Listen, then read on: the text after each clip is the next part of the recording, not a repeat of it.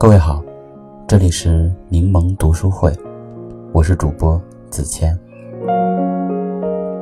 蔡康永说过一段很有名的话：十五岁觉得游泳难，放弃游泳；到十八岁遇到一个你喜欢的人约你去游泳，你只好说“我不会”。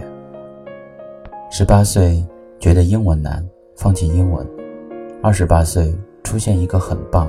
但要会英文的工作，你只好说：“我不会呀。”人生前期越嫌麻烦，越懒得学，后来就越可能错过让你动心的人和事，错过新风景。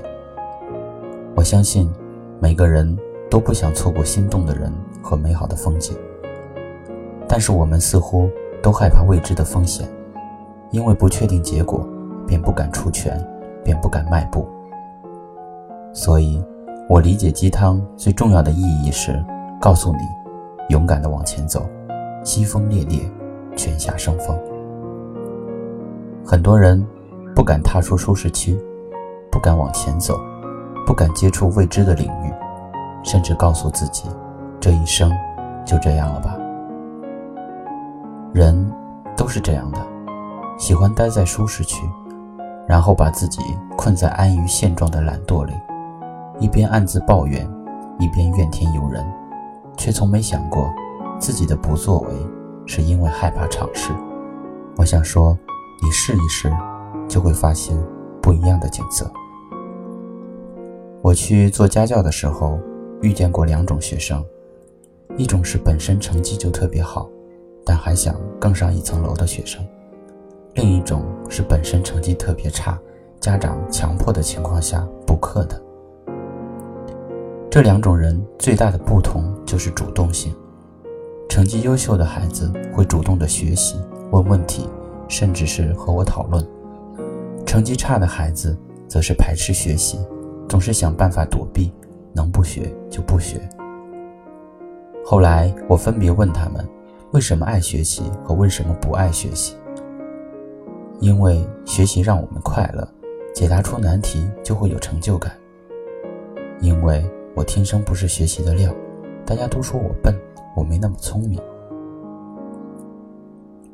心理学中有个名词叫马太效应，是指强者越强，弱者越弱。但最最关键的是第一次，第一次的成功，第一次的兴奋，第一次的满足，这促使了我们继续往前走。同样的，第一次失败，第一次伤心。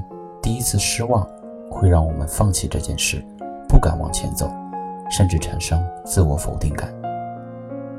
所以，我们看鸡汤、看人生、看前辈经验，都是为了打败自我否定感，告诉自己我能行，我可以做到。总有人说，听过那么多道理，依旧过不好这一生。但试问，唾弃那些道理，你就能过好这一生吗？我自己就是那种很小就懂得努力就会有回报的人，所以每一次我都用尽全力。我知道开始会有点苦，但我也知道最后一定能绝地生花。腾讯总裁吴军博士说过：“成功的道路并不像想象的那么拥挤，因为在人生的马拉松长路上，绝大部分人跑不到一半就主动退下来了。回头来看。”一些过去读书比我们更优秀，在起跑线上抢到更好位置的人，早已放弃了人生的马拉松。我们能够跑得更远，仅仅是因为我们还在跑，如此而已。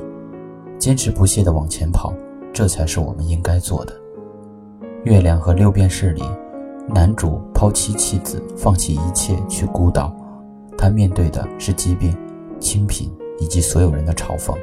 可他依旧做些自己喜欢的事情。世人皆捡六便士，却无人抬头看月亮。